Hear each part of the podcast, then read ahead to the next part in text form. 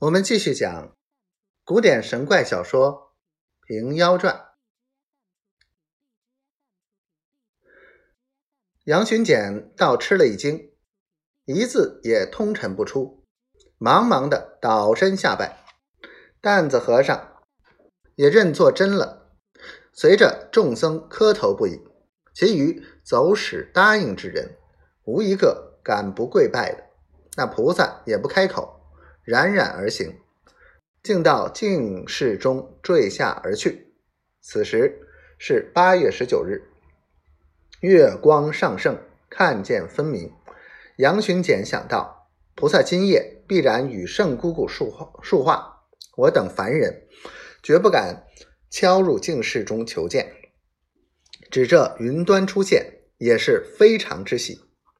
众僧都道，全是老爷贵府。平息好善，所以感动了世尊，携带小僧们也得瞻仰一番，实乃三生有幸。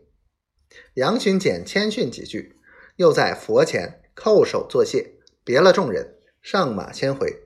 众僧到前堂吃斋方散，香火们收拾家伙回安去。担子和尚依旧在耳房安歇。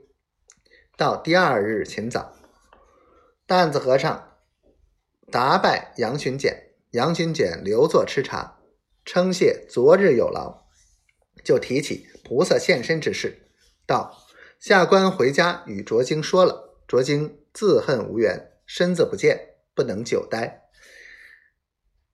嗯，担子和尚道，今早蒙圣姑吩咐，要得奶奶到园中一会，有话商议。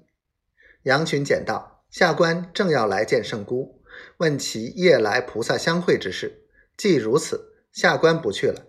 长老倒在寒舍宿斋，等着经去圣姑处领教，却不好。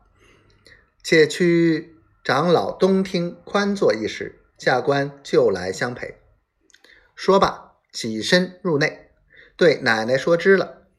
奶奶欣然收拾丫鬟。福袋上轿而去。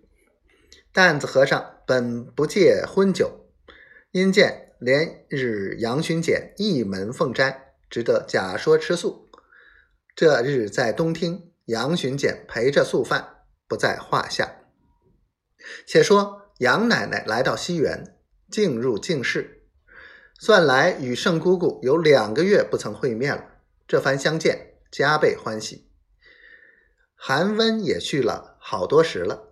杨奶奶道：“夜来蒙圣姑请到菩萨真身，弟子无缘，不得参谒，深为懊悔。”婆子道：“普贤祖师说，奶奶已曾会过一次了。”杨奶奶道：“这去年五月中未曾会圣姑的时节。”婆子道：“祖师说你夫妻两口原是金童玉女降生，只因佛会上把两个。”翻众相击戏耍，敌下陈环配合为夫妇，因是好处之身，所以今生好道。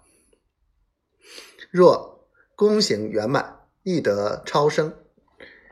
贫道欲就本处建个普贤佛院，铸成金身供养。